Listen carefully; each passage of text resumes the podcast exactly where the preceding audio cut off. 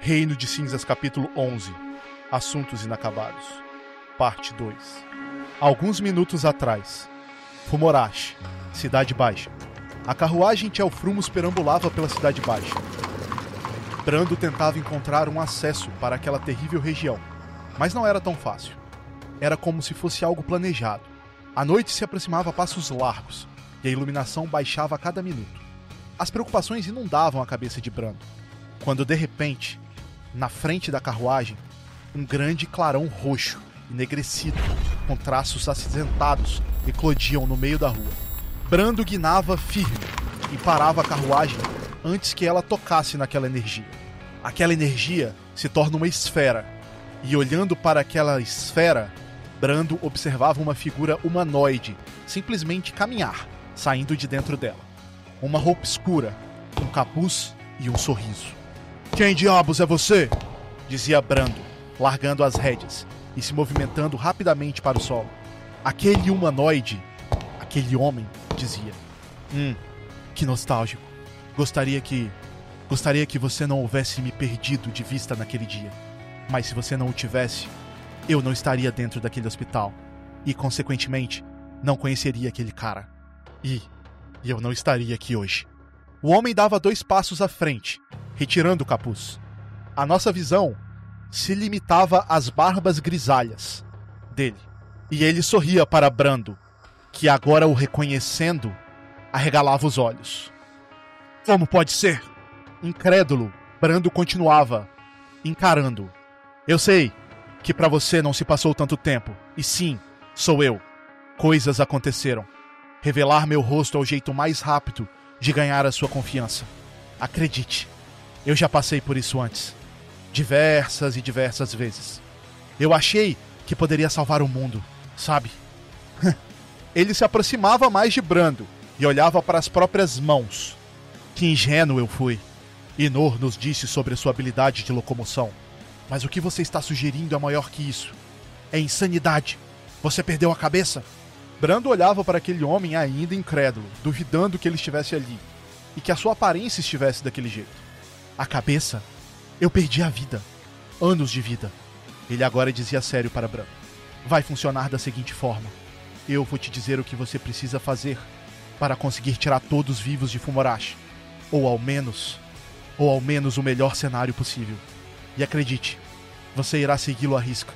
Brando permanecia calado. O homem se aproximava e, com um olhar de pesar, ele tocava o ombro de Brando, dizendo: Não se preocupe. Esta, esta será a sua última missão. E a cena se fecha. Cidade Baixa, primeira catedral de Fumorashi.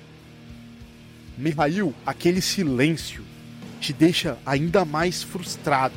Vocês percebem, todos vocês, que o olhar de Kalou era determinado. Cruza na cabeça de vocês, passa pela cabeça de vocês, que tudo que ele havia feito era para que vocês fossem até ali, para que vocês seguissem e trilhassem esse caminho. Mihail, aquele silêncio te deixa mais puto ainda. Você conseguiu a nossa atenção, desgraçado. Você conseguiu nos arrastar até esse fim de mundo maldito que essa sua raça, esse seu culto estúpido chamou de casa algum dia. O que diabos você quer? Hum, maldita hora que vocês entraram no hospital. Estava tudo sob controle, mas vocês tiveram que entrar e vocês estão pagando por este erro. Agora vai dando passo à frente. Então tudo isso é dano colateral para você? Muito bem. Espero que você tenha se confessado hoje com o seu cardeal, porque hoje é o dia da sua morte. E Mihail se prepara para o combate. Um raio corta os céus. Quando você fala isso, ele se levanta. Não ouse falar do cardeal. Oh, eu toquei na ferida ao falar do nome do papai? Me desculpe. Faça um teste de magia. Mihail tá pistola pra caralho. Um no D20, total de 5. 12. 12 Bratis também. Malou ficou furioso quando você citou o Cardinal. Aparentemente, os personagens haviam atrapalhado, tirado algo que faltava algo que estava dando certo para Kalou.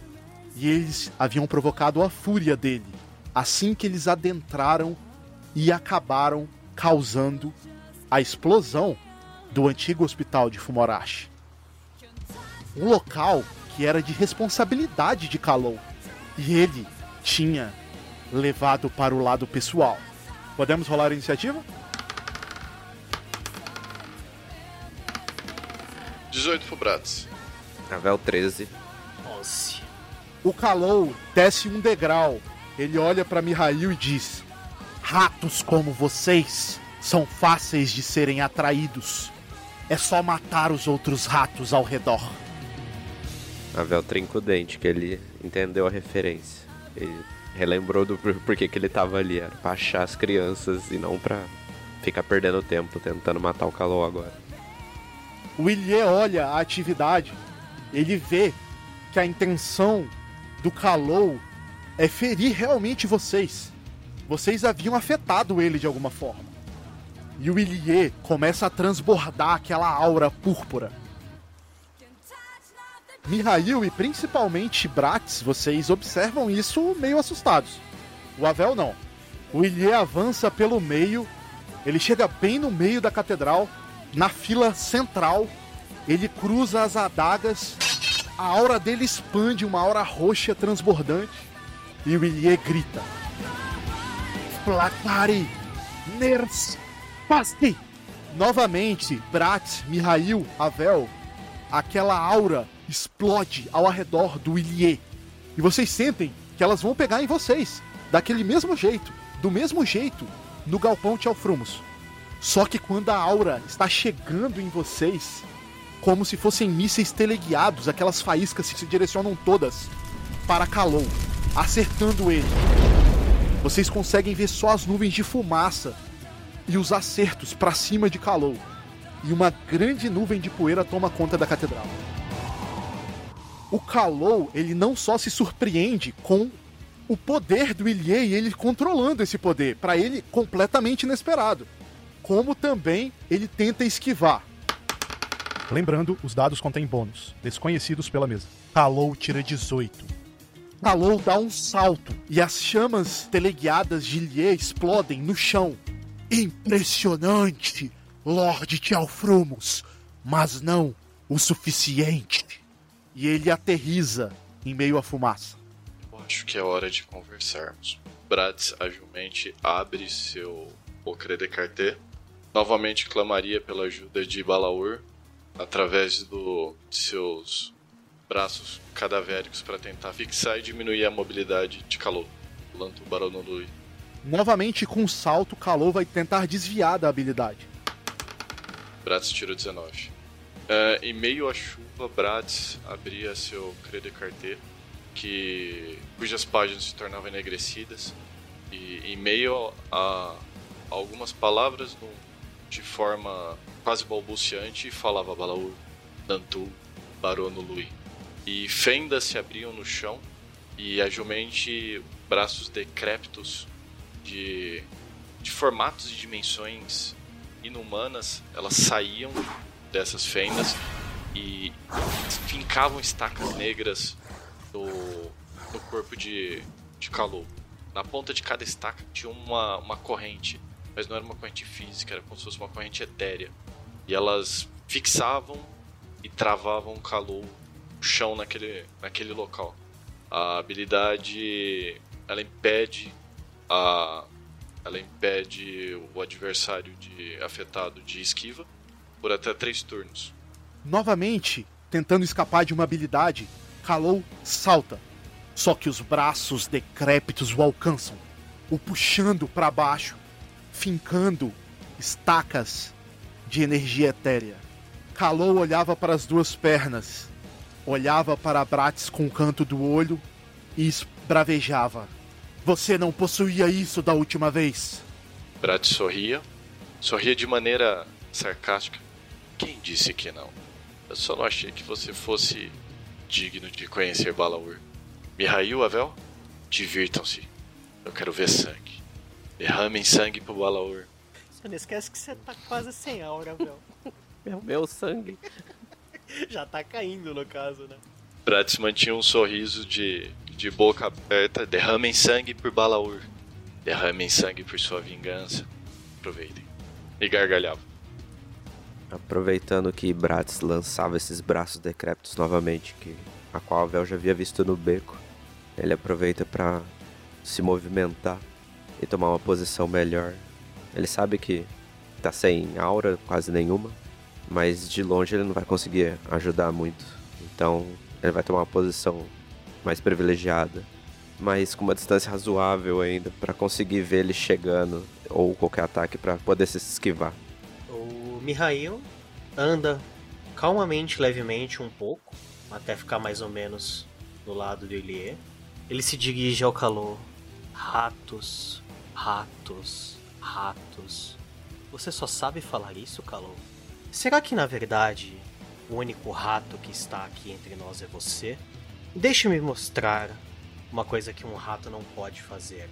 Ele passa a Claymore para a mão esquerda, estende a mão direita num gesto, escanteia e solta um estalo. O que, que a sua habilidade faz, Mihail? A uma distância de até 15 metros, no caso 49 feet, o Mihail projeta a sua aura na direção do inimigo. E quando ela faz contato com o inimigo, ela se transmuta em eletricidade, causando um dano de explosão na, nas imediações, na frente, na cara, na, na onde pegar. Com um dano de, de magia. Então ela só pode ser defendida através de magia ou esquivada. Preso pelas habilidades de Bratz, as lâminas de energia etérea fixam Kalou ali. A mobilidade dele se torna complicada. Porém, ele puxa a sua machere, o seu facão, das costas. E ele tenta se defender com a sua machere. Mihail, a eletricidade explosiva que você descarrega em Kalou o acerta em cheio. Kalou cruza com os braços um nos outros, segurando firmemente a sua machere que brilhava em cor arrosada, quase vermelha. E ele utiliza a sua machere como se fosse um para-raio, Mihail. Dano 1. Um. Tá. Mihail calmamente anda mais um pouco para frente para combinar do que ele pode andar nesse turno e se dirige uma última vez a Kalou. Muito bom, muito bom. Mas será que vai ser o suficiente? Vocês estão me subestimando. Eu não os traria aqui se soubesse que poderia assassiná-los. O Cardinal vai ficar orgulhoso de mim. Roshkata também. Ele irá me enxergar. O Kalou olha para vocês. Todos. A machere que estava na mão dele, que ele se defendeu de Mihail, não está na mão dele mais. Está nas costas. E ele, mais uma vez, busca a mesma para arremessar. Kalou leva a mão nas costas, puxa sua machere e ele a arremessa. Teste de magia, todo mundo. 17. 6. 19. Quem tirou menos de 10 não enxergou. Enxergar o quê? Bom ponto.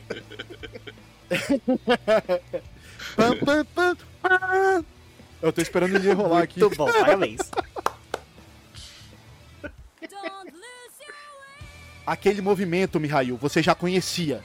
Kalou levava a mão na machere, puxava ela e arremessava contra você. Mas não era contra você. Ele arremessava contra todos vocês. Bratz, você não consegue esquivar porque você realmente não conseguiu nem enxergá-la. Kalou apenas grita, enfurecido: Intensia de clima! Ai, Ai, caralho. ai, papai! Kalou tira 20. Nossa! Puta que pariu, hein? Vai se fuder, pô. Matei a party? É, Talvez. Não sei. Em casos de crítico, 20, de ataque, defesa ou esquiva, rola-se um dado bônus. Se o atributo for de 0 a 4, rola-se um dado um D4. É um D4 de bônus. Vixe, a Vel Novala. Esquiva, velho. Você é o único que pode esquivar dessa bodega. Eu tô sem aura. Calou executou um ataque, o Intense a Decrima, que ele emana a sua aura rosada, flamejante. Ele leva a mão até as costas, puxa a machete e lança nos seus adversários. Só que ele lança em todos eles. Que aí Bratis toma automático, né? Ilia tomou. Avel 17. Em vez de esquivar, eu vou usar a minha habilidade de defesa com aura.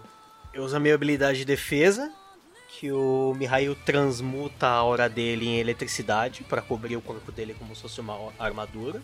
E, sendo possível, defender e reduzir dano de ataques de aura. 14. Com um insucesso, em vez de tomar 11, eu tomo 8 só. Ah, e só para confirmar, a minha habilidade de defesa ela fica ativa por mais 3 turnos. Tá? Ao ver a machete vindo na direção dele, ele, sabendo que não vai conseguir esquivar, porque a sua, a, su, a sua agilidade é muito fraca uh, por conta da sua constituição, ele ativa sua habilidade defensiva, Imparatul Tunetului, que faz com que a sua aura se transmute em eletricidade ao redor do corpo dele, transformando ela numa armadura elétrica e fazendo com que ele, que ele possa defender uh, ataques originados de aura. Quando a machete vem, ele cruza os braços com suas manoplas de trovão e apesar da machete penetrar um pouco nos seus braços, ele ainda se mantém firme. Mesmo quando Avel repara que a machete, o facão do Kalou vem na direção dele, é surpreendentemente rápida e os pés dele tentam se movimentar e ele é cravado no peito. Na mesma dor que ele já sentiu muitas vezes, essa foi a pior. Ele toma e na hora a vida parece que se esvaece de seus olhos, ele capota no chão. Bratz ainda ainda estava olhando para Kalu quando vê caiu um a um a Vel e Ilie antes de perceber que que também havia sido atingido. E levando a mão ao tórax, e a mancha de sangue pensar e falava abaixo. Ah não, de novo. E olhava na direção de Kalou, de maneira séria. O sendo, sendo usado em massa hoje. Kalou utilizava Intentia de Crima. Ele puxava sua machete e disparava uma machete de aura no peito dos quatro jogadores. Ilie e Avel não resistiam e caíam de joelhos ao chão. Era um dano massivo, afinal, eu tirei 20 no dado de ataque e 20 no dado de dano. 20 não, mas um crítico no dado de dano, dano 9. Completamente inesperado, mas visceral, Kalou derrotava dois dos personagens que caíam ao chão. Mihail, com a sua armadura elétrica, uma técnica nova que aprendeu recentemente, conseguia se manter de pé. E Bratz, com a sua principal característica, que é ser resiliente e resistente, também ficava de pé do outro lado. Ambos ainda respiravam. E o primeiro turno dessa batalha final havia sido simplesmente avassalador. O turno 2 começa e o jovem Iliete Alfrumos se levanta bem devagarinho do chão. Iliete Alfrumos rola um putz, que é um recurso do nosso sistema toda vez que alguém fica com zero de HP. No próximo turno, são três turnos, três oportunidades de tirar acima de 10 para poder se levantar com um de HP. É uma segunda chance. E o Ilie tirou 11 e ele se levanta. Ele faz um esforço tremendo. A ferida no seu peito é clara. Ilie novamente expele sua aura. Eu rolei um dado de sanidade pro Ilie por causa da besta que existe dentro dele, mas o Ilie não perde o controle. E ele se levanta e a aura púrpura transborda por ele. Ele limpa o sangue na sua boca, olha para os seus companheiros que ainda estão de pé, olha para o Avel que está caído. Ele vira para Mihail e Brat e se pergunta: O que diabos? O que diabos aconteceu? É, ele. Agora você tá vendo o que a gente passou naquele maldito hospital. Bratz aproveitava e falava: Se você tem força para se levantar, você ainda tem uma chance de devolver um pouco do mal que ele lhe fez. Willier, após falar com vocês, Willier olha com ódio para Kalou e ele diz: Escurgador. Olha só, chumbo trocado não dói. Ah, vai se fuder, fu. Uou! Caralho, velho. Caralho, velho. O Willier tira 20. O Willier crita. Dado 20, total 28. Personagem do mestre é assim. Roubado. O Willier havia levantado dos mortos. E sim, ele parecia uma criatura morta, viva. Mas ele não recua. E ele não foge. Ele grita: Escurgator! Ele começa a andar lateralmente a Kalou. E ele desaparece do visual de Mihail e de Bratz. Um ser bestial começa a se transmutar no corpo de Ilie. E ele aparece nas costas de Kalou. As presas de Ilie ficam gigantes. E ele morde o pescoço de Kalou. Eu não rolei os dados de Kalou porque não tem como esquivar. Ilie dá uma dentada no pescoço de Kalou. Ah, não esse crítico. Puta merda. Ilie tira um no dano. Calma, você tem direito a mais um dado. Um D4. Porque você gritou. Ah, É verdade, ó. Aê! Ma oi! Você usou isso contra mim, eu vou usar isso. Ice, me dá a sua inspiração aí que eu rolo de novo o dano. Pode, eu tenho dois, lembra? Você tem duas inspirações, né? O Bratz grita: Come o cu dele, Lie! Então eu vou rolar um D6 e um D4. Ilie utiliza Skulgator.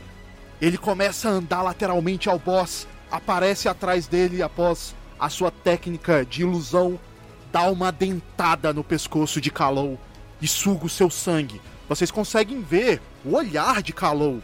É assustador. Ilie tirou 20 de ataque, total 28.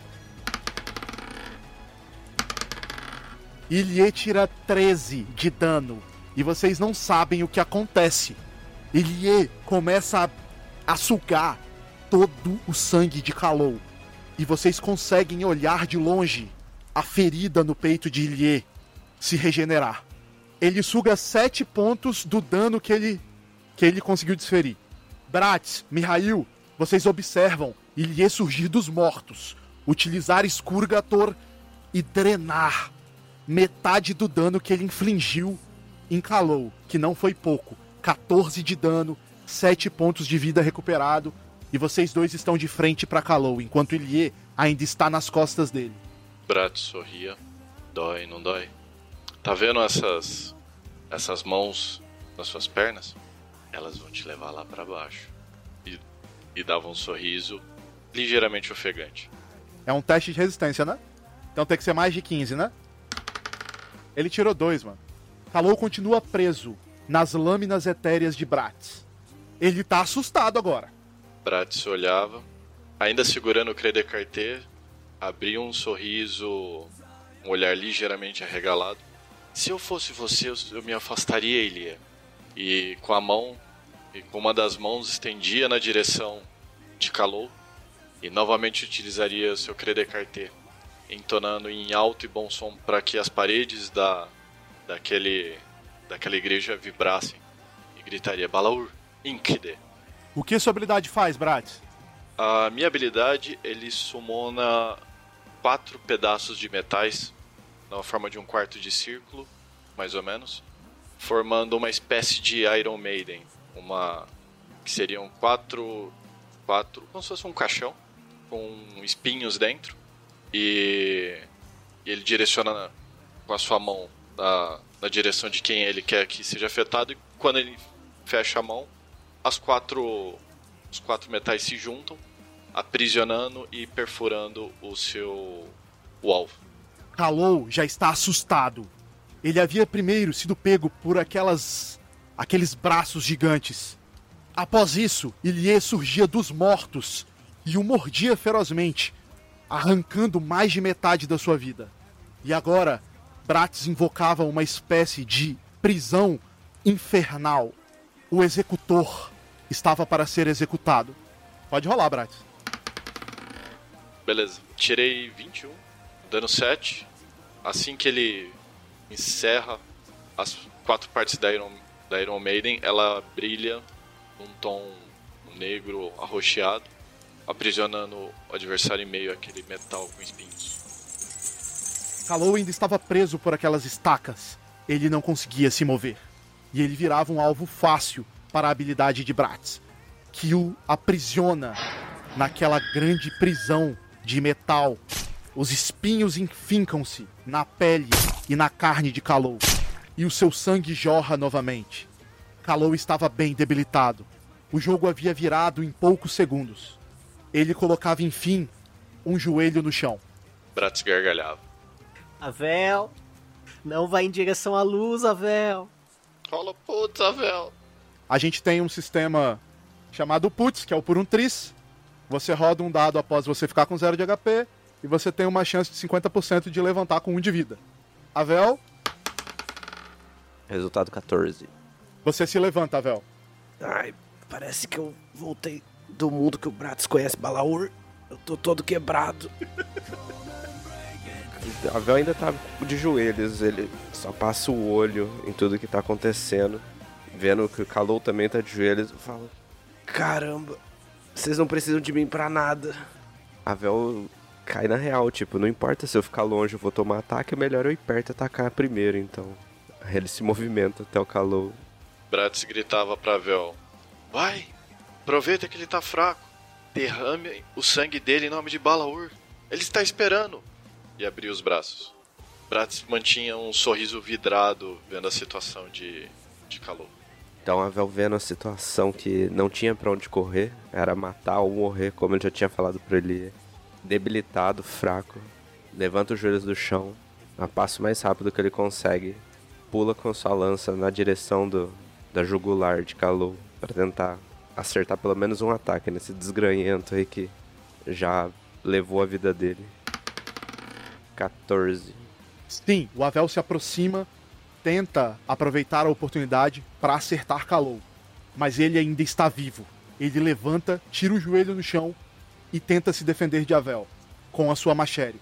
Avel, você tenta, mas Kalou repele a sua investida de forma até fácil com a machete dele. Malditos! Utilizando de truques como esses, covardes! Mihail olha na direção do calor. Covardes? Quem era o idiota que ficava num hospital atormentando pessoas presas e fracas em nome de um culto idiota de fanáticos e lunáticos? O único covarde que tem aqui é você, Kalou. Mihail avança num pulo só na direção do Kalou e desferem um ataque de, de aura chamado Gaera Fiara. Mihail ah, com a Claymore na sua mão esquerda, se aproxima de Kalou, joga sua mão direita para trás, acumula todo o ódio e toda a ira e todas as lembranças do que aconteceu e do que ele lembrou nas últimas semanas e faz com que uma garra de chamas se transmute na sua mão, atingindo, indo para atingir Kalou na direção dos olhos e do rosto. 14 Kalou observa Mihail se aproximando. Novamente, Mihail. Kalou leva a mão até as costas, puxa sua machete flamejante e tenta bloquear o seu golpe. Mihail, você se aproxima de Kalou, tenta desferir o seu Yara Fiara. O seu golpe atinge fortemente a machete de Kalou. O braço de Kalou vai para trás fortemente com o impacto mesmo não arrancando muito dano, o seu golpe entra. Descreve pra gente, Mihail. Dano 2. O Mihail, ao ir na direção do Kalou, ele vai num golpe como se fosse dar um soco, só que na hora, um pouco antes do impacto, ele usa as suas lembranças e o seu ódio para transmutar a sua aura em algo diferente do que ele usou até hoje, até qualquer momento da sua vida. E em vez de utilizar a eletricidade, a sua aura se transmuta em fogo, como se fosse as mãos, a garra de uma besta flamejante. E com as garras, com essa forma de fera, ele desfere o golpe certeiro em calor. O golpe ainda pega em Kalou. Ele sente. Ele cospe o sangue e agora ele tá rodeado por vocês. E ele olha para Bratz, lá no fundo, tranquilo e passivo. Kalou olhava para Bratz. Kalou gritava: Infipte! Nossa, eu tirei um. Faz um teste de magia aí, Bratz. Bratz tirou 22. Bratz, você consegue enxergar aquela aquele movimento de Kalou. Ele desaparece e percorre pelo solo em uma lâmina de aura, passando por todos os oponentes dele e aparecendo atrás de você. Caralho, eu critei o dano. Bratz, você consegue esquivar. O teste de magia é para ver se você consegue esquivar ou não. É um golpe mágico, tá? Tá, Bratz tentaria um salto para trás ou para os lados. Tentaria desviar da, da lâmina uma vez que já havia visto o avanço dele. Ele sacava a machere e tentava fincar em você. 13 na defesa. Kalou tirou 13 no ataque, Bratz tirou 13 na esquiva. Vamos pro. Vamos pra próxima rolagem. Rola de novo. Posso tirar um de novo. Na rerolagem, Kalou tirou total 12. E Bratz tirou 6, total 7. Kalou utiliza o Inft. Ele desaparece em uma lâmina de aura no solo. Bratz consegue prever os movimentos dele. Ele já viu esse golpe antes. Kalou aparece no ponto cego, nas costas de Bratz. Porém, Bratz não é rápido o suficiente para evitar a lâmina que finca o seu baço. Kalou puxa a lâmina e dá um sorriso. Ainda não acabou, ratos! Ainda não acabou! Não pode acabar assim! Bratz cai de joelhos no chão. Kalou, o carrasco, ainda estava de pé. Ele olhava para Bratz aos seus pés. O sangue de Bratz se espalhava pelo chão da catedral. Bratz, Bratz cuspiu um pouco de sangue. Tentava se manter acordado, tentando fazer uma força descomunal para manter seu sabre empunhado e talvez até tentar, tentar levantar novamente. É, Bratz apoiava sua mão esquerda na, na perna e, e respirava em respirações rápidas, enquanto sussurrava algumas palavras não tão não tão vociferadas nos dias de hoje, com puxando sempre um começando com um kitat. Agora não é o momento de nos separarmos, não é mesmo? Você não vai me deixar me cuspia mais um pouco de sangue encontrar com Balaur agora. Eu acho que acho que não é o momento, não é? Tentava fazia reunia suas forças para novamente tentar colocar-se de pé. Bratz, você escutava uma pressão. Você não escutava, você sentia ela. Uma pressão nos seus ouvidos. E você estava novamente naquela escuridão completa. Você já estava começando a se acostumar a ela. Porém, a visão dos companheiros de Bratz, Mihail, Ilie e Avel, é de um Bratz deitado na catedral. E uma grande poça de sangue se formando e crescendo embaixo do corpo dele. Mihail viu aquela cena do golpe, do. do Kalou magicamente sumindo do meio deles e praticamente que se teletransportando para trás do Bratz e desferindo de maneira, se é que pode se dizer limpa, aquele golpe, fazendo com que o Corsário fosse ao chão. E ele começa a ver o mundo em vermelho. Ele começa a ter a raiva sendo dominada no seu ser. E tudo que ele consegue manter de sanidade é gritar na direção do seu companheiro: Levante, seu pirata desgraçado! Levante-se!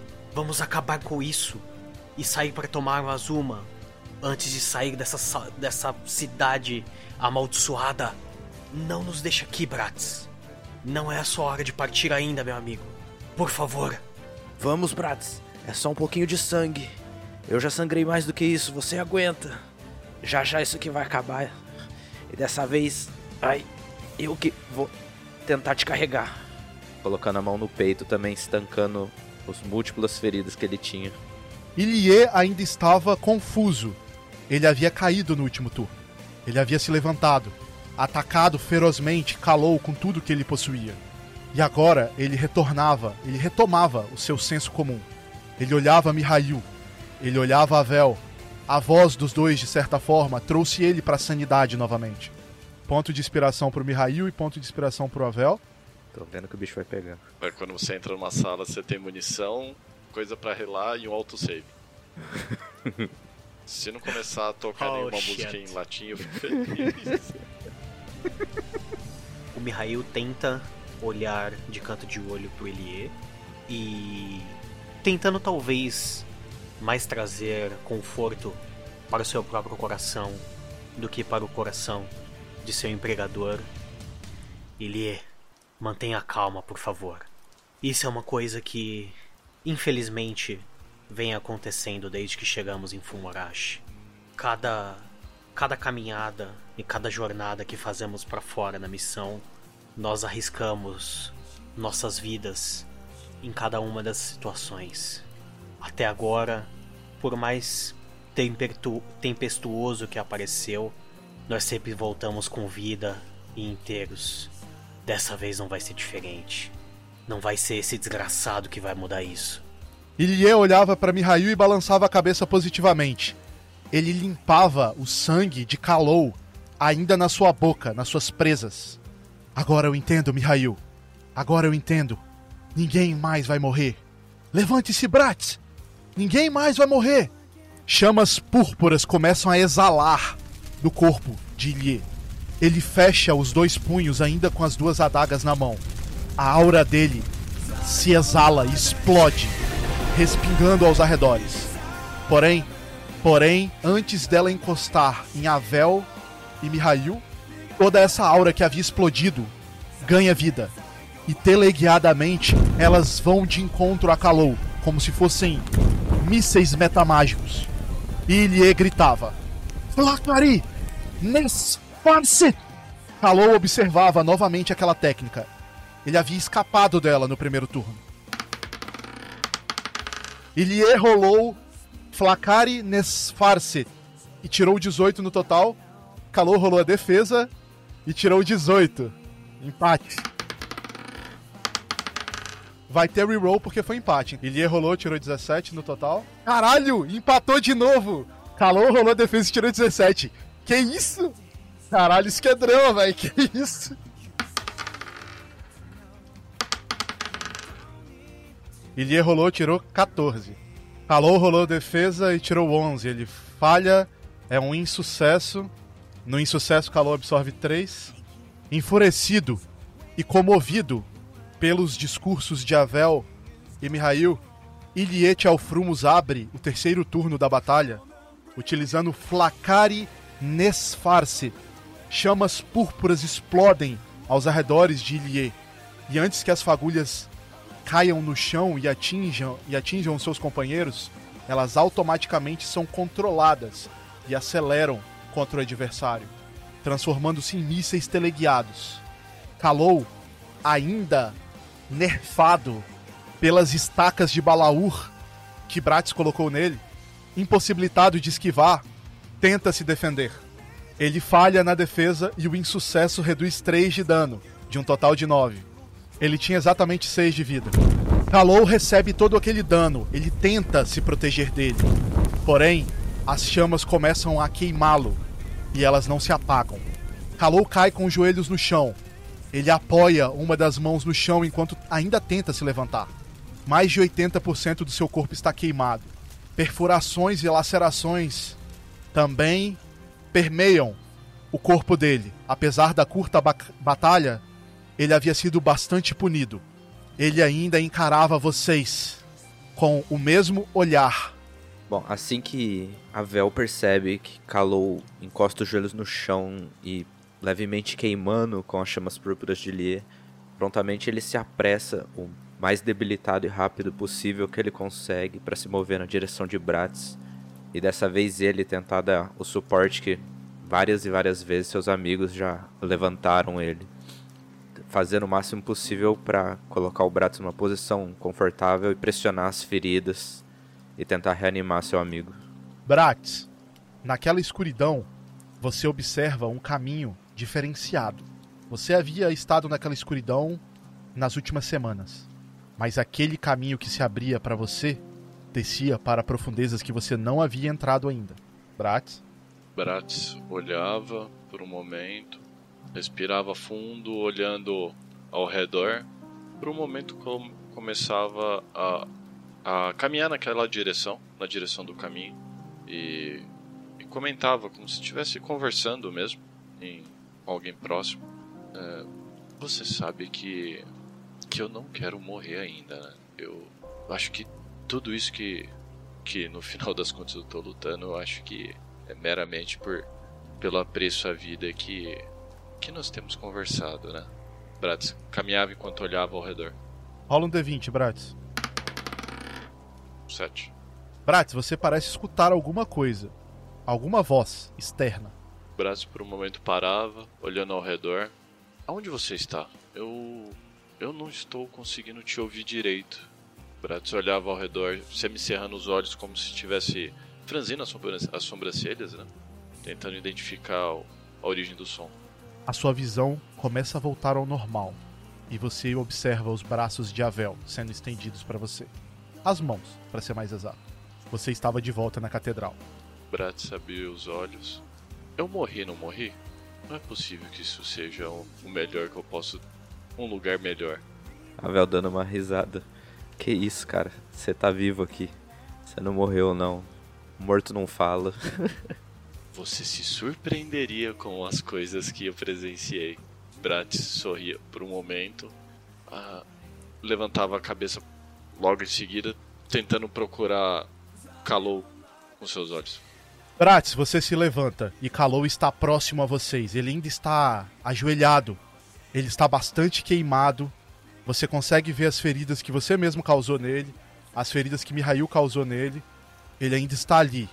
Ele ele simplesmente se recusa a morrer. Baratos olha na direção de seus companheiros, respirando fundo, e aponta para a direção do calor. Vocês se incomodariam? Ou alguém quer perguntar mais alguma coisa para ele? Só um momento, Bratz. Mihail olhava na direção do Ilie, primeiramente, e dirigia as palavras a ele. Ilie, nunca se esqueça de quem você é. E nunca se esqueça que essa coisa não controla você. Ela só te empresta um pouco do poder dela. Você é aquele que domina ela, você é aquele que é o nosso empregador, e você é aquele que é o nosso amigo.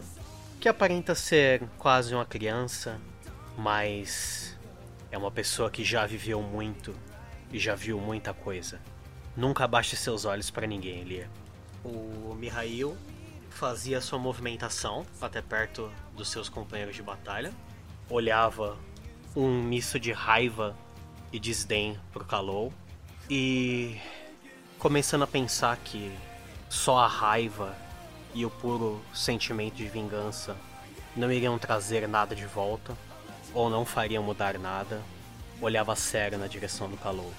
Chega, Kalou. Já tá. Já passou do que você pode aguentar. Não deixe o inferno mais esperando.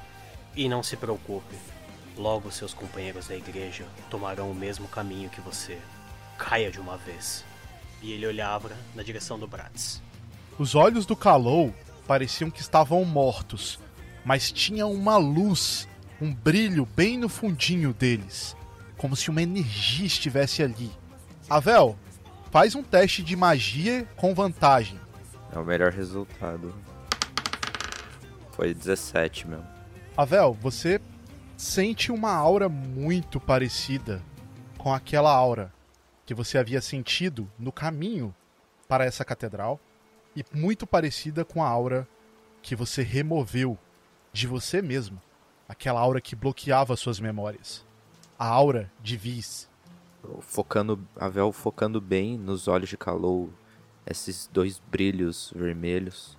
Mihail, acerte a cabeça dele, faça ela rolar agora. Você ia fazer alguma coisa, Bratz?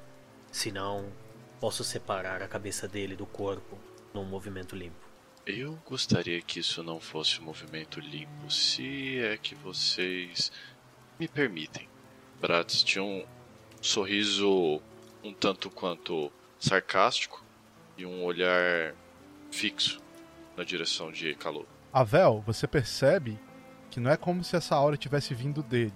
Você percebe que aquela aquela luz, aquela chama que ainda está acesa no olhar do Kalou, a chama que impedia Kalou de desistir, aquela chama era a aura de Vis que estava nele. Você já sentiu isso antes. Eu, eu, Avel prontifica e fala, rápido, tem alguém controlando ele. Bratz olhava na direção de Avel. Como assim controlando? A aura de Vis, o mesmo que me raptou, tá nele. Eu sinto que ele pode estar tá observando a gente através de Kalou ou manipulando Kalou. Tá, se ele tá manipulando Kalou, você quer dizer que Bratz apontava com a mão que não segurava o sabre na direção do Kalou. Talvez ele seja uma pessoa que não estiver, não dever, não Bratz por um momento olhava que não, que não fosse ele que estivesse fazendo isso. Não que isso interfira no que no que eu pretendo fazer, mas é, a Vel meio ah, há sempre essa possibilidade. Mas eu não me arrependo se ele morrer agora. Não me leve mal, eu também. Mas alguém acha que seria capaz de extrair essa, essa aura? O Ilie olhava pro Avel e dizia: Mas o que você está querendo dizer é que você também estava sendo controlado pelo por esse por essa aura? É isso, Avel? Não, Ilie. Eu, eu era pequeno, mas eu não sentia como se ele controlasse meu corpo. Ele ele embaralhou minhas memórias, fazendo eu acreditar no que ele quisesse.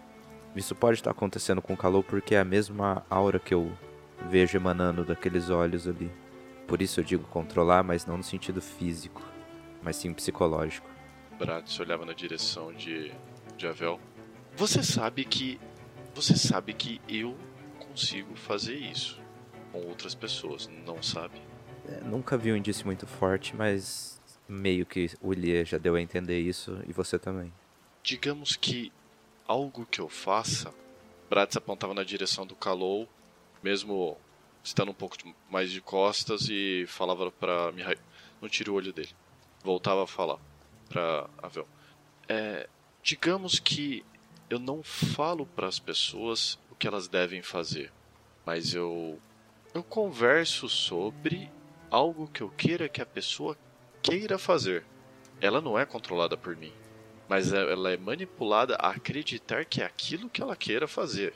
Isso não deixa de ser um controle, Avel. E apontava com o polegar na direção de, de Kalu. Eu não gosto desse cara e eu estou um encontro marcado entre ele e Balaur. Mas se você foi controlado dessa forma e ele está sendo controlado dessa forma, de duas uma. Ou você ainda está sendo controlado, ou é possível que ele saia desse controle. O Bratz olhava na direção dos demais. Ou eu estou falando muita besteira? Sim, faz sentido, Bratz. Ilie andava para frente um pouquinho e perguntava pro Avel: Avel, como você. Como você quebrou esse tipo de técnica, esse tipo de controle? Existe alguma forma? Talvez Kalou possa ter algum tipo de informação vital. Ah, eu não vou conseguir responder precisamente ele ainda não é uma coisa que eu domine, mas se você se concentrar na sua aura e acabar percebendo que tem algo além dela que está dentro de você, se você for forte o suficiente, você consegue expulsar essa aura de outra pessoa. Mihail, você faz uma correlação com, com a aura que você conseguiu expurgar do seu corpo. Você conseguiu queimar ela. O Mihail ainda mantendo seus olhos fixos no corpo inerte do Kalou. Ele fala sem olhar para os demais. Então, aquelas coisas do hospital, aqueles encapuzados que estavam agindo de maneira um pouco um pouco mais estranha que os demais, tentando inserir a aura nos outros, eles todos eram comandados, por assim dizer, por esse tal de Viz, ele pode manter simplesmente um exército à sua vontade? A Velda levemente de ombros olhando para Mihail.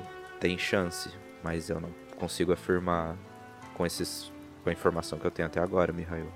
Mas eu também não duvidaria que seria impossível. Bratis, para você é uma associação até que fácil de que se isso for uma habilidade, ela é uma, ela é uma habilidade de controle. E você é um usuário de controle.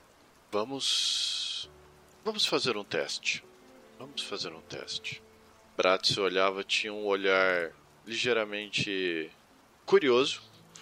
Uh, virava, Bratis ia para próximo de Kalou e antes de qualquer coisa, Bratis tirava a, a arma de Kalou e jogava para trás na direção de, de Avel e Ilie. E uma vez desarmando o, o seu adversário, ele abaixava e ele vociferava num tom não tão alto, mas num tom calmo. Nós já conversamos sobre isso, Calou. A sua missão não é obedecer essa voz anterior, essa voz de vis, essa voz da igreja. A sua missão de vida é ser quem você quer ser. Eu acho que você não quer mais ouvir essa essa voz que que te rege. Você não acha também, Calou, que está na hora de você decidir o seu futuro sem ter que ouvir o que os outros falam? Eu acho que é a hora. A hora é agora, não é? Bratis utilizaria sua habilidade. Ou comanda Stapan. Pode rolar um teste com vantagem, porque o calor tá num estado quase vegetativo. Teste de vantagem, o valor foi 21. Melhor. Bratis usa o poder da sugestão através do seu discurso, uma de suas habilidades. Todos que estão, que estão ao redor conseguem perceber a aura de Bratis pela primeira vez se sobressair em relação à aura do seu braço. Como se fosse not como se fossem notas musicais, uma melodia, a aura de Brat se transfere do seu discurso para os ouvidos de Kalou. E vocês que estão ao redor conseguem enxergar isso claramente. Brat, a sua aura se conecta no subconsciente de Kalou. Fala um D20 seco, Brat. É, três. Bratis, os seus olhos se fecham e você cai com um joelho no chão. Todos ao redor conseguem, obviamente, perceber que algo tinha dado errado. A Vel que tá logo atrás tenta sustentar já o Bratis. Bratis, o que aconteceu? O Ilie também tenta ajudar. Mihail? Mihail ele sente o tom de preocupação dos outros, sem olhar direito o que aconteceu. E a única reação dele é aproximar ainda mais a lâmina dele da cabeça do calor. Só esperando a hora de puxar o gatilho, digamos assim. Prates, você é levado para o que seria o restante destroçado e despedaçado das memórias do homem que calou foi um dia. Você consegue observar uma fazenda grande, com uma plantação rica e um homem andando sobre essa plantação, com botas marrons e uma roupa bem parecida com essa roupa de calou. Mas Bratis, você não observa como você está tendo as memórias de Kalou, você está vendo esse homem. Então este homem não pode ser Kalou. Kalou, ou este homem que estava à sua frente, ele saudava esse homem de botas e indagava-o o porquê que, o que ele estava fazendo ali. Era uma fazenda afastada no meio da noite, e o homem de botas de couro desferia um golpe com a lâmina no seu rosto. Você toma um susto, Bratis, pois você está percebendo as memórias de Kalou em primeira pessoa.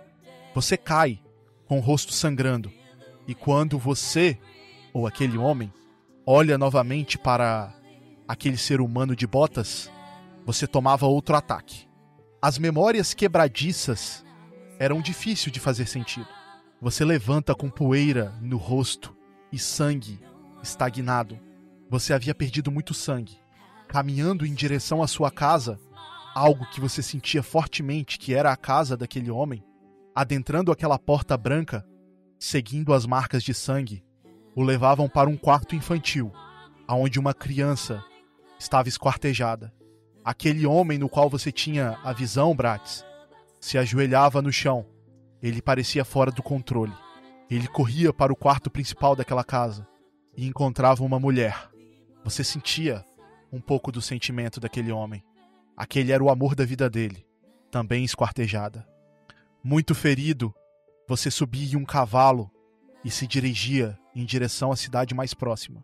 Em imagens quebradas e memórias, você perdia consciência naquele cavalo e você chegava no que seria a igreja daquela cidade. Ainda desacordado, duas ou três pessoas te acordam, te cutucando em cima do cavalo. Você caía no chão. Eram sacerdotes da Bissérica. As escritas naquela igreja, primeira Bissérica de Tisme Pierducci. Aquilo fica na sua cabeça, Bratz. Você é acolhido por aqueles sacerdotes. Eles cuidam de você por meses. Você conta a sua história para eles. Que aquele homem dizimou a sua família. Com o rosto enfaixado por meses, você tirava as ataduras pela primeira vez e encontrava a infamidade e a deformidade que a sua face havia se tornado. As lembranças daquele dia o levava à loucura e a crises de pânico. Aquele homem, sendo calor ou não, havia sido quebrado em pedaços. Em uma noite, um alto sacerdote adentrava o seu quarto. Ele estava acompanhado dos sacerdotes, que haviam lhe ajudado, o tratado por meses. Esse alto sacerdote, com uma cara confiante e um sorriso peculiar, prometia para aqueles outros sacerdotes inferiores que ele ia te curar de todos os males, que você não iria sofrer mais, que eles não precisavam se preocupar. Ele os retirava do quarto e trancava a porta. Você estava tendo uma péssima noite. Você mal conseguia falar. Era uma de suas crises. Aquele homem se aproximava de você, sentava na cabeceira da sua cama e dizia baixinho: Não se preocupe, não se preocupe, eu cuidarei de você. Eu farei tudo isso passar, e eu darei a você um propósito. Eu lhe darei um grande propósito. Você irá ajudar a igreja, não irá? Você irá ajudar a Bissérica, não vai? Com uma febre altíssima e enxergando dobrado, você balançava a cabeça. Afinal, aqueles sacerdotes haviam sido tão gentis em cuidar de você, em te proteger, cuidar dos seus ferimentos. Aquele alto sacerdote novamente falava com você. Não se preocupe. Pelo visto, você teve um encontro com ele, não teve? Ele acariciava sua cabeça e você sentia que ele podia ver tudo, tudo o que aconteceu. Ele estava dentro das suas memórias. E ele sussurrava: Você irá virar ele, quem você mais odeia. Vamos utilizar este ódio. Este ódio vai formar quem você vai ser. E você virá um fiel, e você irá virar um fiel, o mais fiel deles, da Bissérica de Fumorashi. Você será enviado para lá, aonde fará coisas grandes. Não é mesmo, Kalou? Bratz, você era desligado daquelas memórias abruptamente, e você caía sentado naquela catedral. Bratz. Bratz, por um momento, respirava fundo, olhando na direção de Kalou fazia uma, uma pausa, olhava na direção dos demais e, e comentava em um tom calmo. Kalou morreu há Kalou morreu há muito tempo atrás. Kalou foi assassinado com sua família em Tismipe Perduti. O que nós estamos vendo, Bratis apoiava apoiava-se no seu joelho, seus joelhos e tentava se levantar. O que nós estamos vendo é uma casca. Uma casca que recebeu um propósito de ajudar a igreja. Propósito fornecido por um, um sacristão, por uma pessoa da igreja. Uma pessoa de. Brades mordia levemente seu lábio inferior.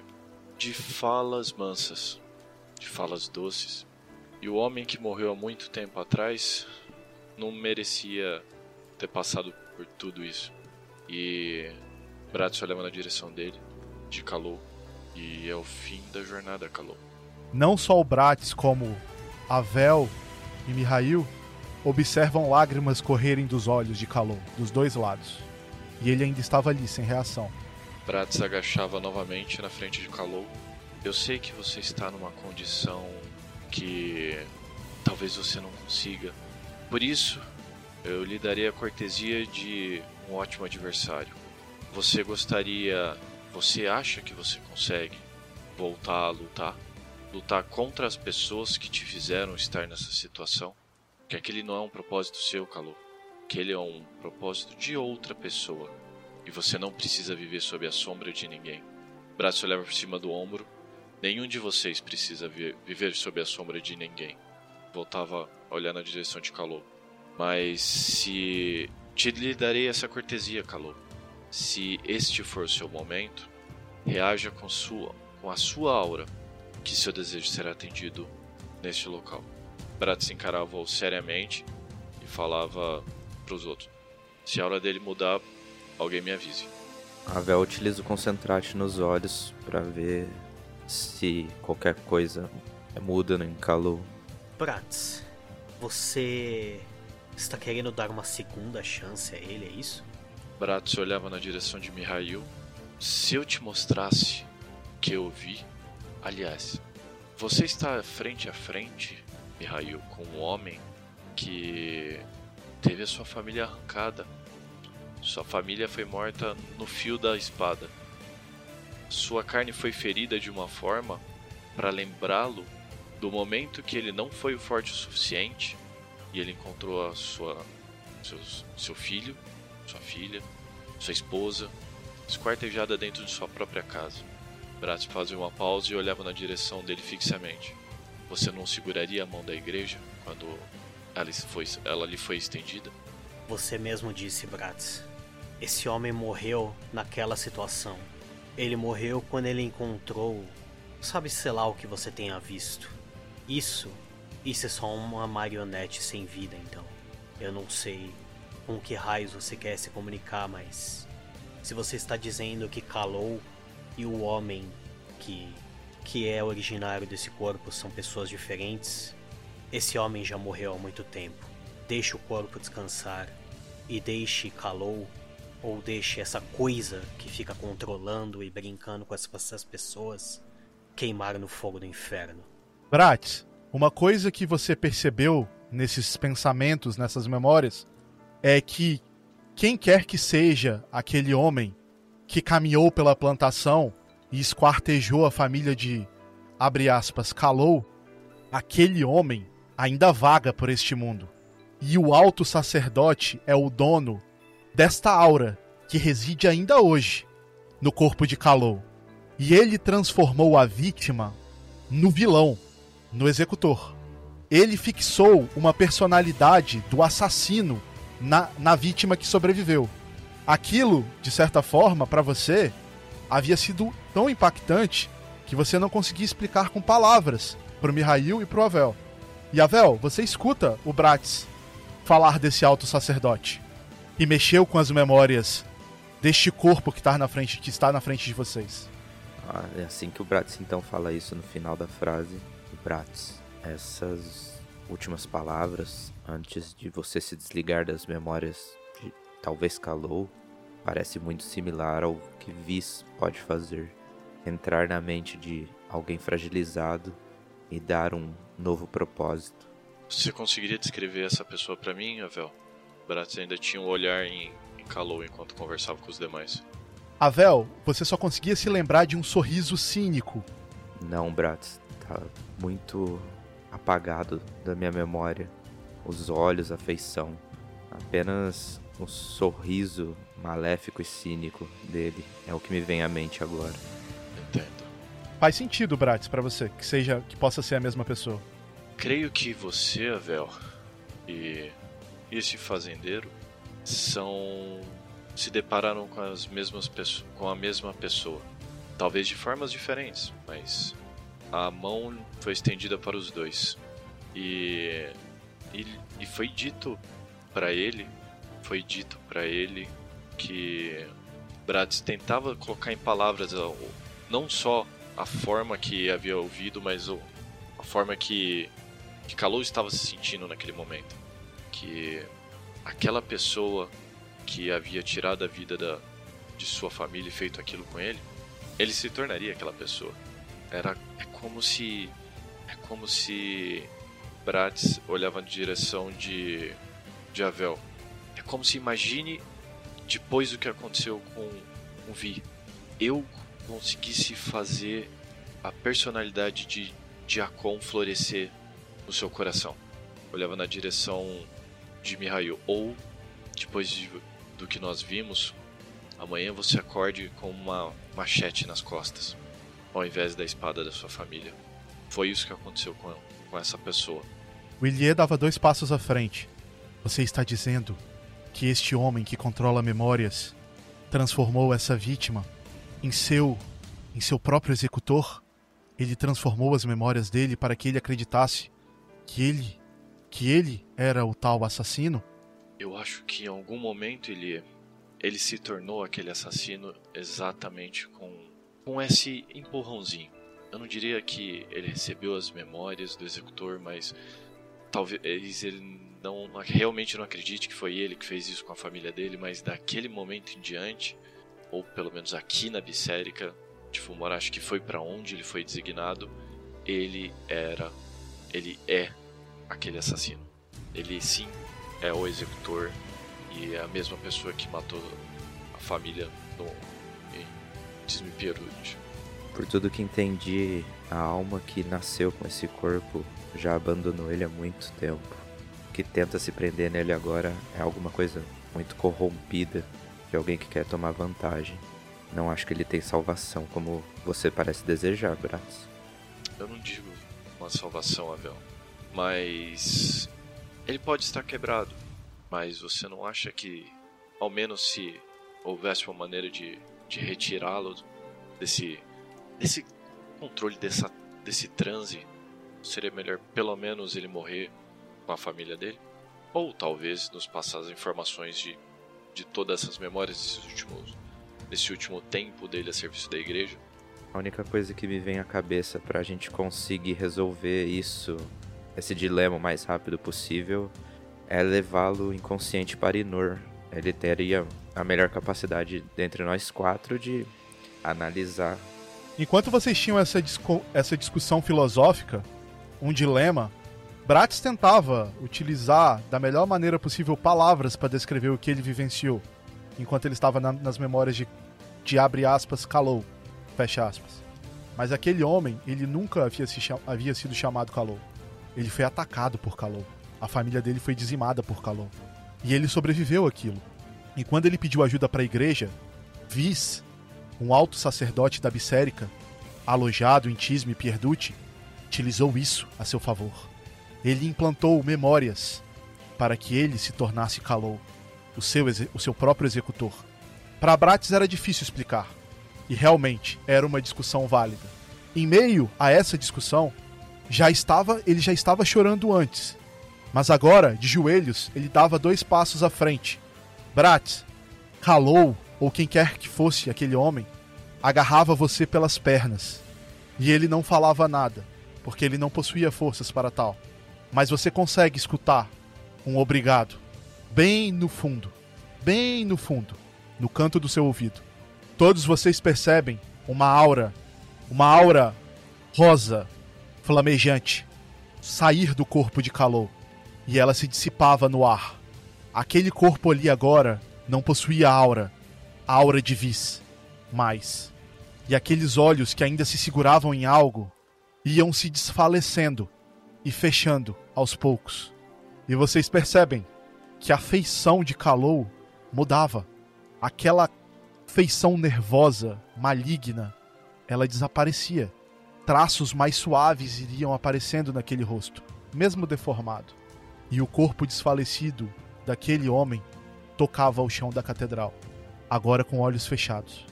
Kalou, ou quem quer que seja, havia descansado em paz, sem os domínios de Vis. O braço por um momento acomodava o aquela pessoa no chão, se levantava, guardando o seu sabre, olhava na direção dos demais. Nós temos duas tarefas. A primeira, nós temos pouquíssimo tempo para encontrar as crianças, se elas estiverem aqui ainda. Então, vamos revistar isso o mais rápido possível e nós precisamos voltar para a mansão. Aconteça o que acontecer, nós não temos condição de entrar em mais um combate. Digo por mim. Avel rapidamente concorda com a cabeça e se vira para ir para vasculhar.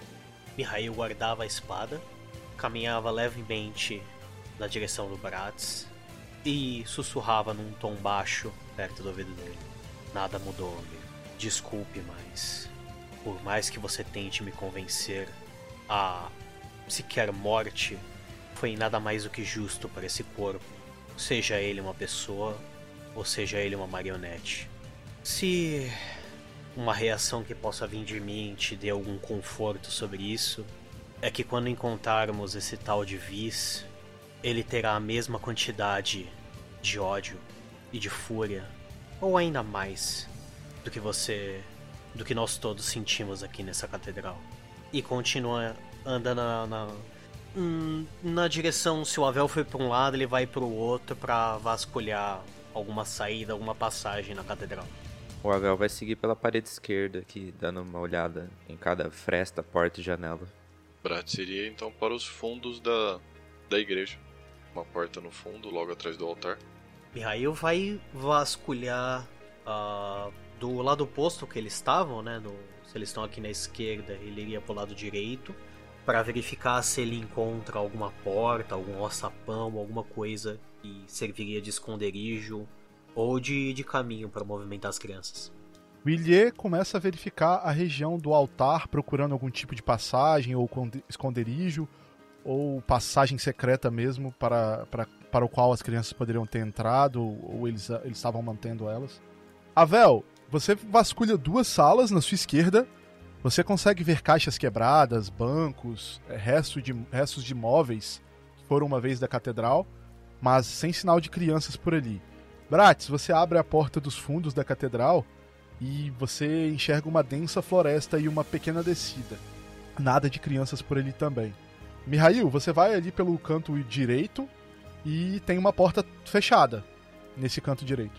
Forço a porta para ver se ela tá aberta ou se ela tá trancada. Ela tá trancada, Mihail.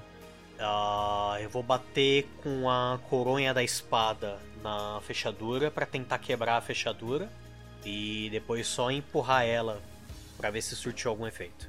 Mihail, você arromba aquela porta e você escuta uma reação a isso. Uma não, algumas várias. Você entra na sala, Mihail. Algumas caixas quebradas, barris, mas você não consegue ver ninguém. E você jurava ter escutado alguma reação à abertura da porta. Ah, eu vou deixar a minha aura percorrer a sala para ver se eu sinto alguma presença, algum rastro de aura daquelas coisas, se eles mexeram em alguma parte específica ou se tem algum resquício de onde eles possam ter ter mexido alguma coisa ou ter escondido alguma coisa ali. Você vai usar a sua aura comum ou você vai usar Riding the Lightning? Ah, eu queria guardar a aura, né? Mas é um pouco mais fácil, já que se for as crianças, eles não têm porra nenhuma. Eu vou usar o Ride the Lightning. Vou tentar. Total 9. Mihail, você consegue detectar algumas presenças sim. Algumas várias presenças. Você não consegue nem contá-las direito, de, tão, de tantas que são. Elas estão dentro da sala. Uh, eu viro em direção à porta e grito na direção oposta. Avel, acho que eu encontrei eles aqui. Mesmo Avel distante, ele conseguiu escutar? É o Avel que tá mais longe. você não conseguiu escutar completamente o que ele falou, mas você conseguiu escutar alguém te chamar. Aquela sensação de quando alguém chama seu nome, você escuta lá no fundo, tipo, Avel. Ele rapidamente volta à parte principal da catedral e vai caminhando na direção onde o Mihail não estava, né? Que ele falou que é pra direita, ele deve ter entrado pela porta. Mihail me chamou, ele deve ter encontrado alguma coisa por aqui, falando um tom mais alto para os dois que estavam ali. Bratz, ouvindo o Avel comentando que tinha sido chamado, caminhava também junto com. Todos vocês, inclusive o Illier, caminham até dentro da sala e vocês vão investigar dentro da sala, é isso? É, quando eles adentram a sala, eu olho na direção do Avel e falo: Eu sinto múltiplas, múltiplas presenças aqui dentro dessa sala. Como se tivesse uma pequena multidão aqui. E não, não estou sentindo por aura ou por nada do tipo. É aquele mesmo recurso que eu estava usando quando visitamos o hospital. Então podem ser as crianças. Descreve o que tem na sala. Na sala, vários caixotes, uh, re- pedaços de madeira, pedaços de banco quebrado, pedaços de móveis antigos quebrados pelo chão afora e, tipo assim, nada de muito grande não. É, no teto, Só isso que eu falei mesmo.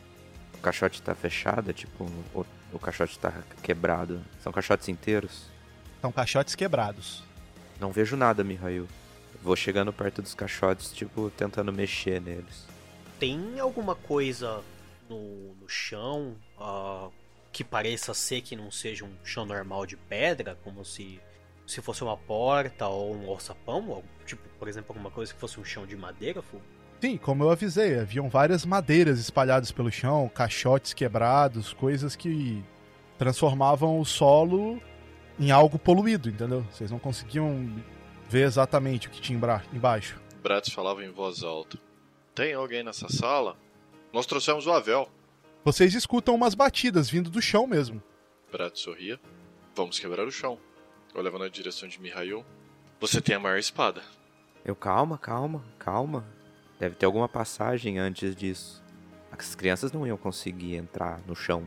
Bratz, mais ninguém precisa tomar uma espadada aqui por enquanto. Me ajuda a tirar esses escombros e, e restos de coisa que estão no chão pra fora dessa sala. Vamos ver se a gente consegue achar uma porta, um alçapão alguma coisa. E vai tirando as coisas. No canto esquerdo da sala aqui tem um amontoado de pedaços de madeira, pedaços de caixa quebrada. Vai pegando esses fragmentos, essas coisas e jogando pra fora da sala. A Vel vai ajudando o Mihail a limpar a sala. Bratz monitorava a ação dos dois. Eu já achei. Bratz era o encarregado, né? Vocês retiram as caixas e os restos de escombros e vocês encontram sim um alçapão ali. Mihail dá um tapinha no ombro do Avel. Bom, são as suas crianças e a sua missão. Vai em frente, garoto. Com cautela, a Vel puxa o o alçapão e tenta enxergar lá embaixo se tem alguma claridade.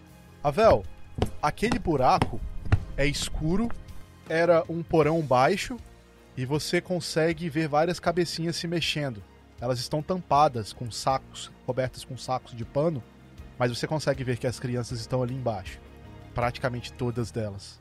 Todas elas, mais ou menos as cinco crianças que vocês haviam achado que haviam sido abduzidas. Porém, você conta seis crianças, Avel. Contando assim por cima, eu tem seis ali embaixo. Eu vou descer pra ajudar elas a subirem aqui e você pega, ok, Mihail? Ah, certo. Aí dá uma estralada no pescoço pra tentar aliviar um pouco da tensão.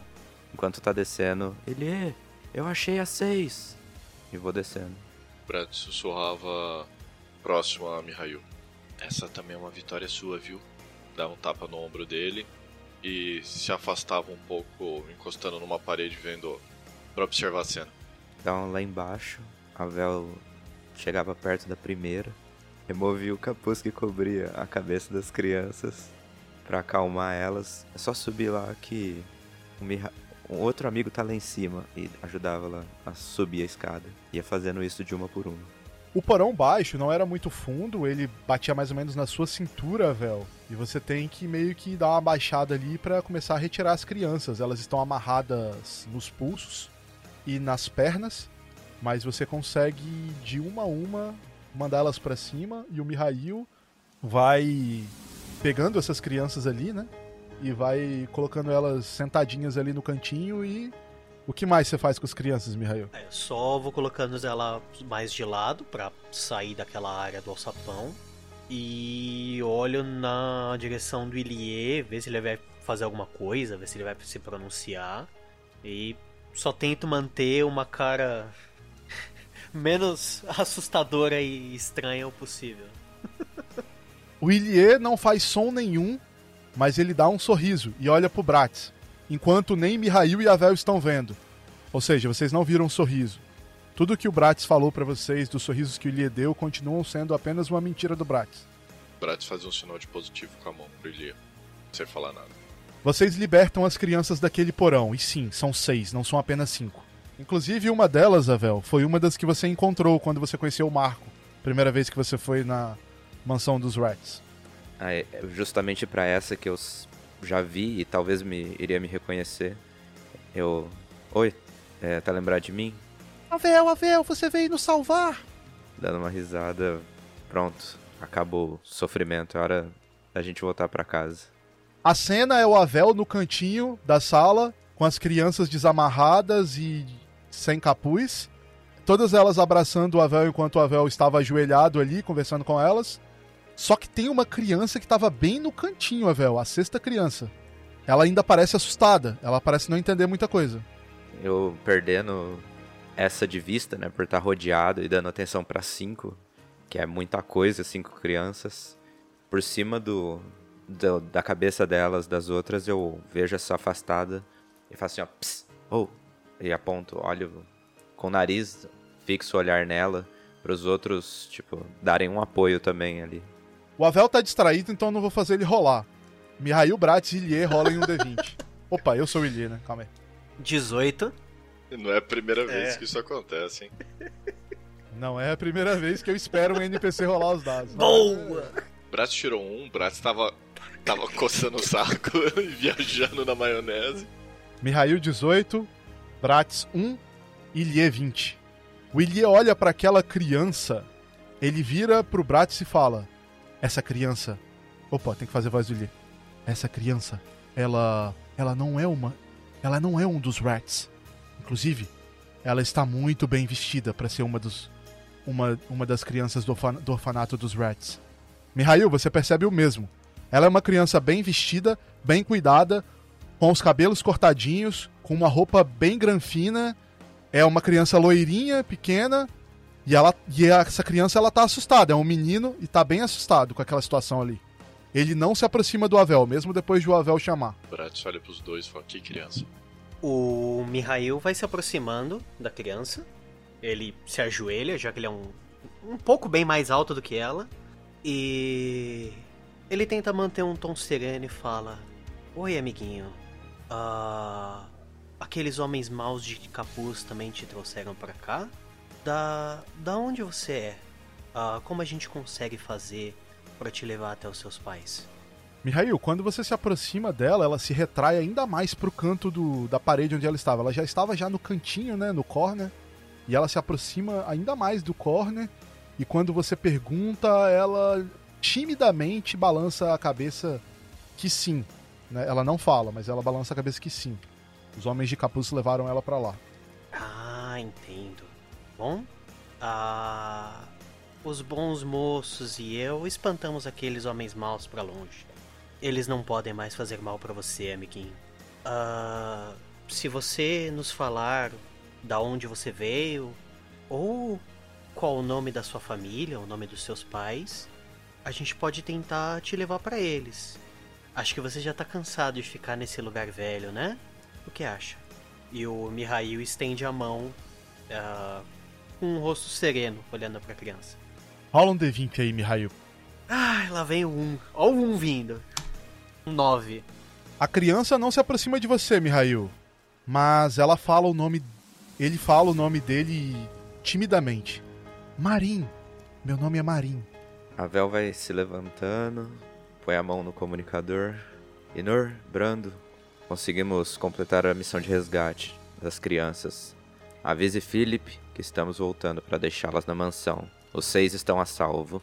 O Mihail ele abre um sorriso de leve quando a criança responde: Ah, muito prazer em conhecê-lo, Marin. Meu nome é Mihail e nós viemos aqui ajudar você e as outras crianças. Vamos levar vocês todos para suas respectivas casas. As crianças estão muito felizes e pulando, mas o Marin ainda tá no cantinho tímido, ele não falou nada ainda, a não ser o nome, né? Uh, o Mihail vira de costas e ele olha na direção do, do Ilie. Uh, Ilie, pelo que parece, o, o Marin, ele não, não parece ser uma criança da Cidade Baixa. Uh, você acha que a gente consegue conversar com ele? Ou se a gente consegue avisar o Inor pedir para ele fazer uma checagem rápida se alguém reportou o sumiço de uma criança no setor central ou da cidade alta? Assim que Mihail termina de falar, ele, o Avel fala bem alto: Quem quer bolo? Eu quero ver da onde que você vai tirar bolo, só se for do cu. Ele falou quem quer, ele não falou quando ou aonde. As crianças estão mega empolgadas lá, rodeando o Avel e cantando cantigas de que o Avel é o herói que salvou eles e tudo mais. Aí eu aponto: Aquele ali vai comprar um bolo pra gente. E aponto pro Ilia. O tio rico. O Ilie aponta pro Bratz assim como se o Ilie fosse o Bratz, entendeu?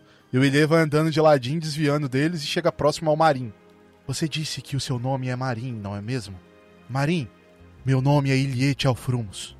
Eu sou um juramentado das famílias fundadoras, da família Tchalfrumos. O Ilie mostrava para ele o, o relógio dele com a insígnia. E o Marim olhava para ele, abria os olhos arregalados e olhava para ele agora com mais surpresa.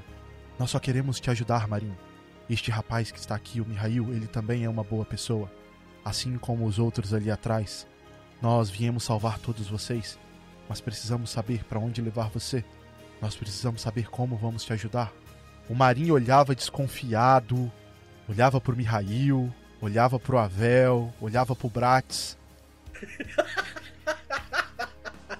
O Marim ainda tá ali acuado quando o Avel escuta no comunicador.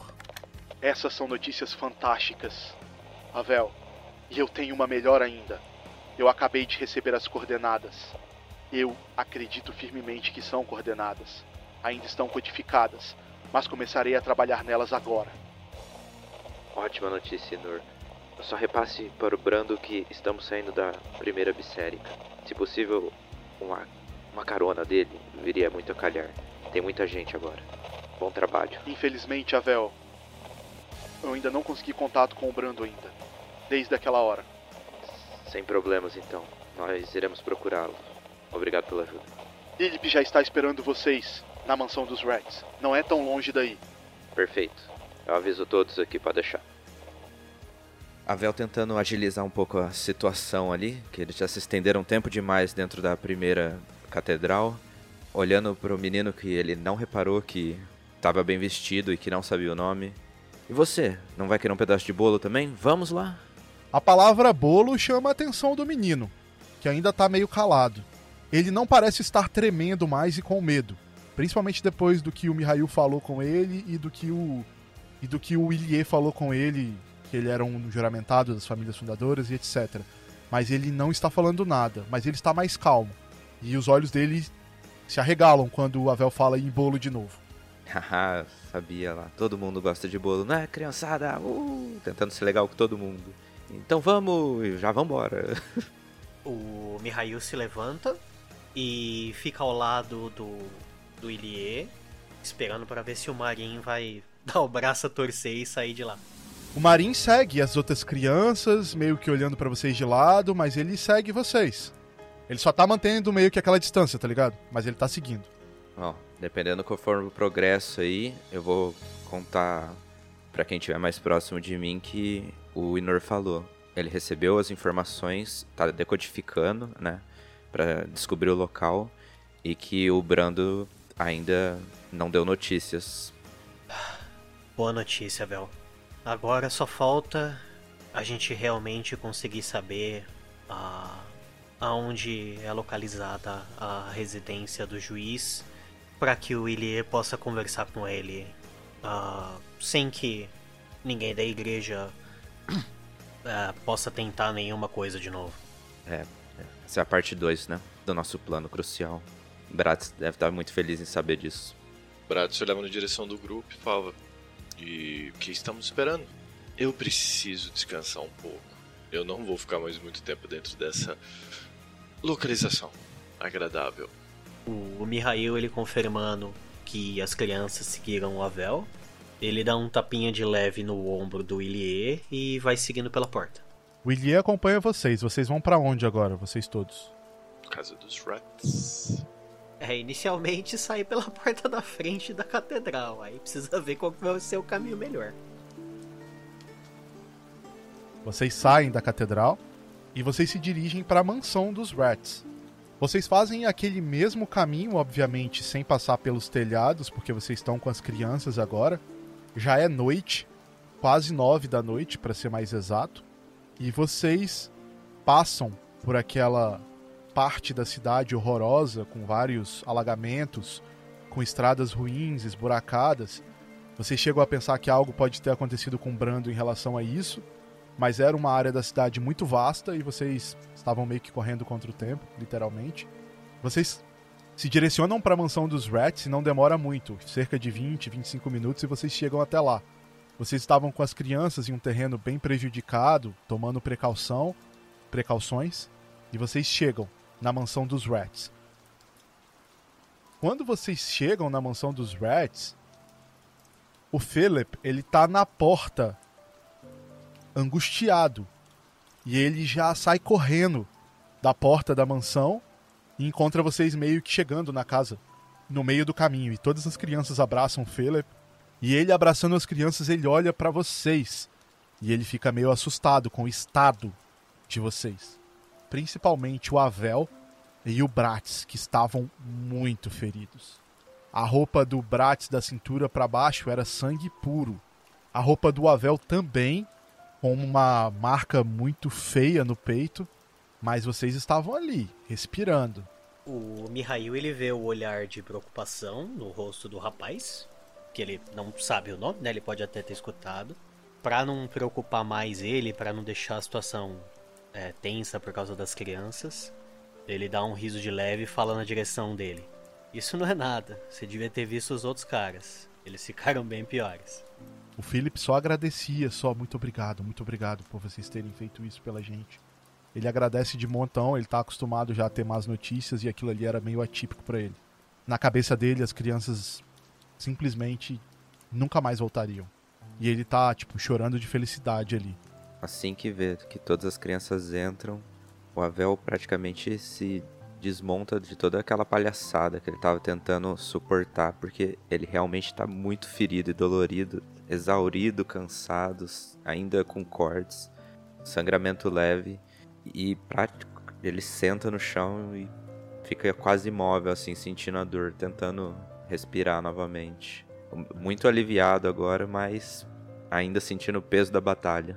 Billier colocava a mão no ombro do Philip e dava meio que um. Não era um sorriso, mas é uma cara blasé. Tipo assim, não se preocupe, nós vamos ficar bem. E ele voltava os olhos para vocês.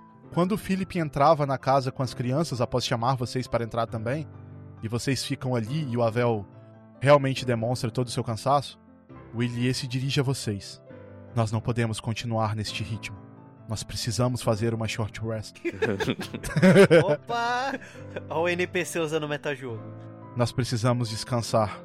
Ele se sentia meio culpado porque ele estava em, em melhores condições. Brad se leva na direção do Ilie. Eu acho que talvez aqui assustaria as crianças, não que eu me importe. Mas. Qualquer lugar para mim é lugar, eu só quero descansar. Só quero dormir por meia hora e, se possível, remendar um pouco de braço leva na direção do peito do tórax do que do que aconteceu.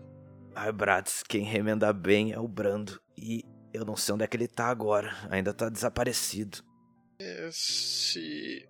Se nós não temos acesso a ele, teremos que nos virar com o que temos, não é mesmo? Será que nos fundos tem algum quarto ou alguma coisa que. que dê pra nós usarmos? Se formos fazer isso, é bom a gente fazer logo. Porque sem o Brando, Vai ser uma longa caminhada de volta até a cidade alta. E o Marinfo, ele tá olhando essa toda a situação e. e vendo todo mundo com cara de bunda lambendo as feridas? Como, como é que tá a situação com o moleque? Ah, tá. As crianças entraram, mas o Marim tá um pouco acuado. Ele ainda tá ali olhando para vocês, meio escondidinho atrás dos muros ali da mansão. Ah, o Mihail vai de novo na direção dele tentar conversar com ele, né? Passar a impressão de, de boa pinta, né? De bom tio. Pra ver se consegue alguma informação, ele falar um sobrenome, ele falar um nome de um parente, alguma coisa, para ficar mais fácil identificar onde levar ele. E caso ele não consiga nada, ele vai tentar falar com o Enor pelo comunicador para ver se tem algum algum reporte de sequestro ou desaparecimento de criança na cidade, né? Já que ele não é um alguém da cidade baixa, deve tá deve ter alguém reportado ele ou deve ter alguém preocupado com ele de alguma maneira mais ávida, né? O ávida que eu digo é que tenha talvez reportado pros soldados e os soldados ter ligado, né? Porque pra cidade baixa é meio que ninguém liga, né? Infelizmente. Mihail, ele deixa que você se aproxima e ele, antes que você fizesse qualquer coisa, ele te pergunta, pela primeira vez tomando iniciativa no diálogo. Por que que vocês se feriram para salvar a gente? Ah, digamos que as pessoas, aqueles caras maus que pegaram vocês, eles não estavam muito animados quando a gente veio pedir vocês de volta, sabe? Ah, infelizmente, só palavras não funcionaram e eles atacaram a gente. Então, pra, pra gente se defender e pra gente poder salvar vocês, para que vocês estivessem bem, ah, a gente teve que revidar. E a gente acabou um pouquinho cansado e machucado, infelizmente. Mas nada com que você precise se preocupar, pequeno. Enquanto vocês conversavam, o Philip aparecia na porta da mansão lá em cima, chamando vocês. Tipo assim, não fiquem para trás, entrem. Bratz tomava iniciativa e entraria e procuraria um canto onde pudesse deitar, mesmo que fosse no chão, pudesse deitar e dormir um pouco. A Vel, antes de entrar, vai ao lado de Mihail, que vê que ele tá falando com o pequenininho ali, que ele não sabe o nome ainda, porque ele não, não escutou, não prestou atenção, nem perguntou. Chegando perto, você não quer brincar com os outros? O Mihail olha na direção do Avel. Ah, nós temos quase certeza de que ele não é do, do orfanato, Avel. Ah, estamos conversando com ele, ver se a gente consegue saber pelo menos o nome dos pais, pra ver pra onde a gente consegue levar ele, né? Levar ele de volta à família, que deve estar preocupada com ele. A Vel piscando, tipo, cai na real e repara que ele não, não é daquele mundo ali. Nossa, é, dá uma risada baixa. Ah, quem você quer que a gente chama pra vir te buscar aqui? Marim mudava completamente o assunto quando ele viu a Vel. O bolo. O bolo está lá dentro? Ele dá uma risada assim. É, já já aquele moço que eu falei lá vai comprar um bolo pra todo mundo comer junto. Vai chegar ainda. Você quer brincar com todos esses novos amiguinhos enquanto espera? Marim balançava a cabeça positivamente. Bratz caminhava para dentro da mansão. Ah, sim, agora que o, que o Marin ficou mais inclinado aí, eu vou junto com ele, né? Eu vou na, na mesma direção, dando espaço pra ele. Eu também. Eu falo, Felipe, eu sei que é um pedido estranho, mas a gente tá aqui dentro, a gente cuida deles. Você pode sair comprar um bolo? Quando vocês entravam dentro da mansão, vocês percebiam que não apenas o Philip estava lá, como vários dos outros mais velhos, membros dos Rats. E vocês não haviam tido a oportunidade de conhecer ainda porque eles estavam sempre se movendo. Mas um ou outro vocês já haviam visto na mansão, quando. logo após a morte do Vi, que a Alina e, e- e os outros acabaram ajudando vocês, vocês lembravam que eles já haviam, eles já haviam estado na, na mansão antes. Vocês reconhecem eles. Assim como, aparentemente, Inor avisou que vocês poderiam ter chegado com feridas. E uma das moças, uma das rats, estava lá para ajudar vocês, assim como um outro rapaz. Eles encaminhavam vocês para um quarto. Bom, eu peço pro Felipe repassar essa mensagem, se possível, algum deles comprar um bolo. E vou pro quarto. Ah, antes de sair, né, na direção dos quartos, ah, o Mihail abaixa de novo e olha na direção do Marinho e fala: Bom, ah, a gente vai descansar um pouquinho, já que a gente tá um pouquinho acabado, sabe? Mas o pessoal já vai trazer o bolo que o moço prometeu. E assim que a gente acabar de descansar um pouquinho, a gente vai levar você pros seus pais, ok? Marinha havia concordado com a cabeça quando você falou no bolo novamente. Vocês entram naquele quarto. Philip balançava a cabeça quando Avel falava com ele sobre o bolo. Antes de vocês passarem, vocês viam que na mesa da sala de jantar tinha bastante coisa para comer. Então eles já estavam meio que preparados para quando vocês viessem.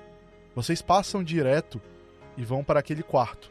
No quarto, bandagens já estavam preparadas e uma espécie de força-tarefa ali já estava a postos para ajudar vocês com qualquer tipo de ferimento.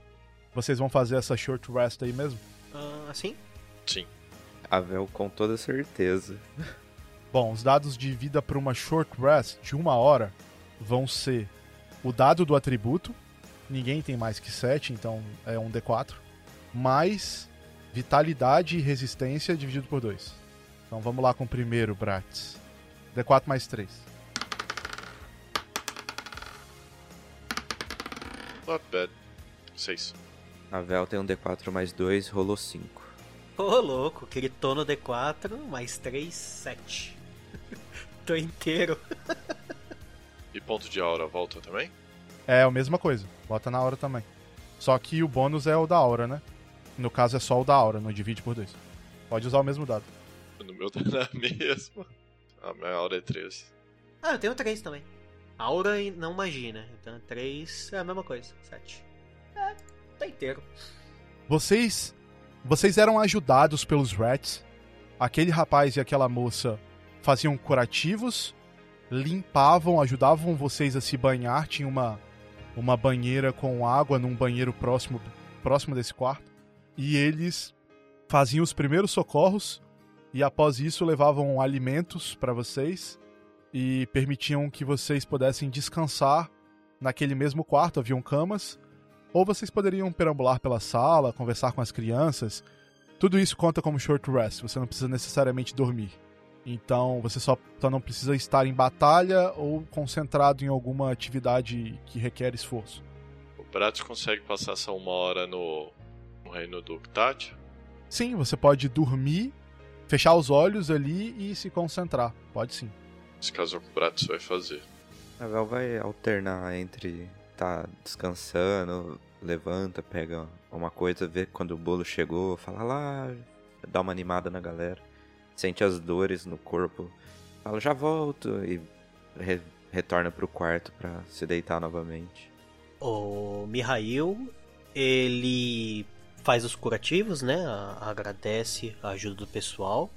Uh, já que ele tava um pouco mais inteiro do que os demais, afinal ele não chegou a tomar tanta porrada em comparação aos outros.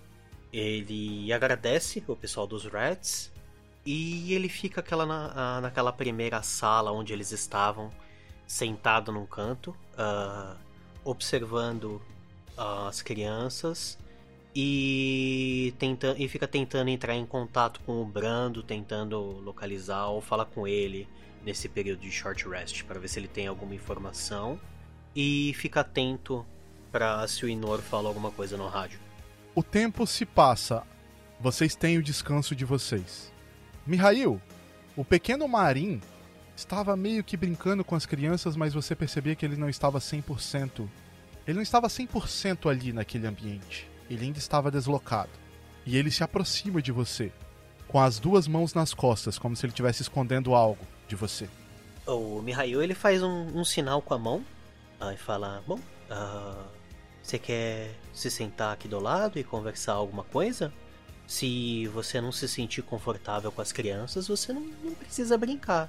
Você pode só descansar aí e logo logo a gente vai embora e procurar levar você para os seus pais. Tudo bem? Ele revelava que ele estava escondendo nas, atrás das, das costas com as duas mãos e era um pedaço de bolo, Mihail, que ele queria dar para você. Mihail ele tem uma, uma grande surpresa. Ele até cora um pouco e ele vai uh, para pegar o pedaço de bolo e falar: ah, muito obrigado. Acho que o meu estômago já ia começar a roncar de fome. E realmente me parece um, um pedaço muito bom de bolo. E ele vai e comendo o pedaço de bolo enquanto ele observa o Marim. Marim se senta ao seu lado, Mihail, e ele pergunta para você: Você está falando sério? Vocês vão me levar para casa mesmo? Claro. Estávamos ali para ajudar quem quer que fosse que aqueles homens maus tivessem levado. Eu não vejo nenhum problema em a gente te levar para casa, seja onde quer que for que você more. Eu moro no setor central.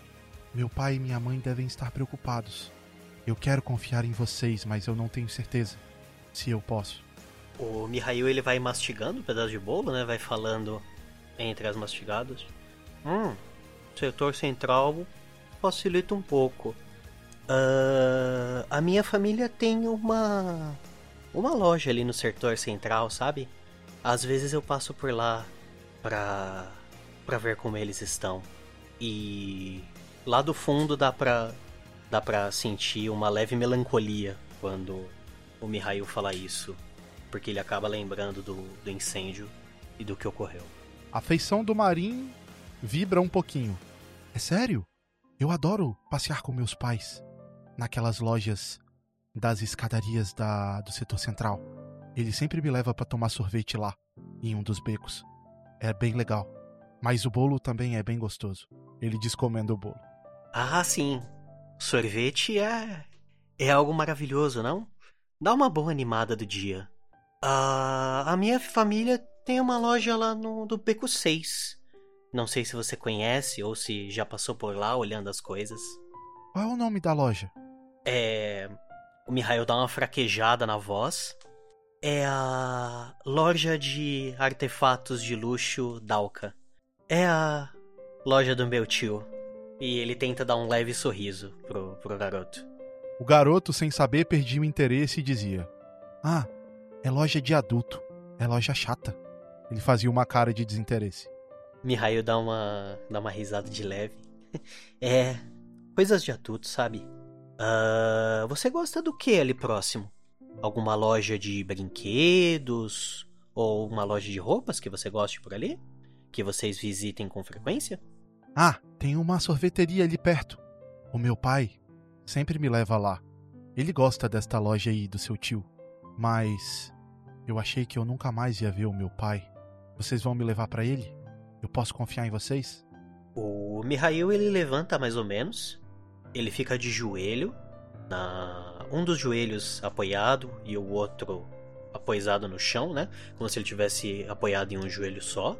Ele abaixa levemente a cabeça e toca a mão com o seu peito, a mão direita em seu peito, e fala: Eu prometo que não importa o que aconteça e não importa quem apareça, nós vamos levar você direto de volta para os seus pais. O quanto antes a gente sair daqui, a gente vai se dirigir ao setor central e te levar de volta para eles. É uma promessa. E ele levanta a mão esquerda com o dedo mindinho em direção ao Marim. O Marim pela primeira vez dá um sorriso. Ele leva o mindinho para perto do mindinho do Mihail e quando eles se conectam, ele diz: Meu pai sempre diz para não falar o nome dele, porque é importante. Meu nome é Marim Led. O nome do meu pai é Marius Led. Prazer em conhecê-lo, Marin Led. Eu sou Mihail Dalka. E temos uma promessa. A câmera vai se afastando por cima. E a gente chega na mansão Tchelfrumos. Na frente da mansão, uma carruagem granfiníssima, mais pomposa do que a carruagem Tchelfrumos, passava acelerada. Provavelmente pertencia alguma outra das dezenas de famílias que moravam naquela região e que eram abastadas. Porém, de cima de uma daquelas carruagens, pegando meio que uma carona, saltava um ser humanoide. Ah, Fumorashi, eu voltei. Eu disse que voltaria. As botas com sangue seco e avermelhado escuro tocavam o solo empoeirado e seguiam em direção aos portões da mansão. Era Diacon. Ele arrumava a cartola, olhava para a mansão Tchelfrumos.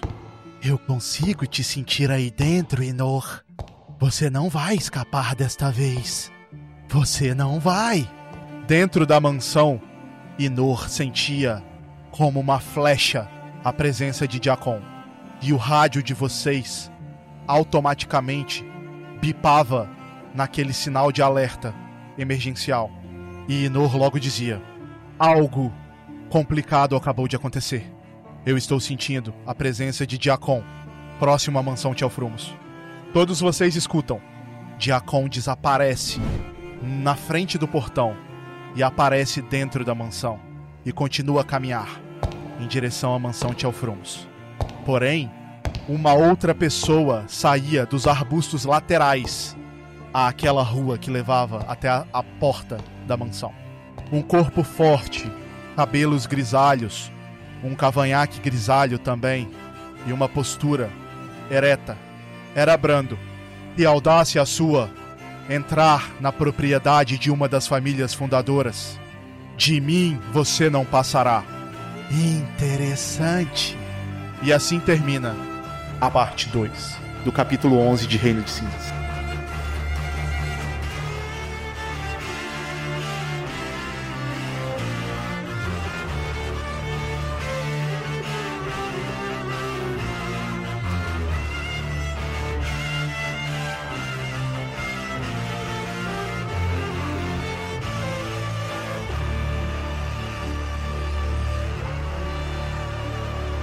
Energium Ilimitada, edições de podcast.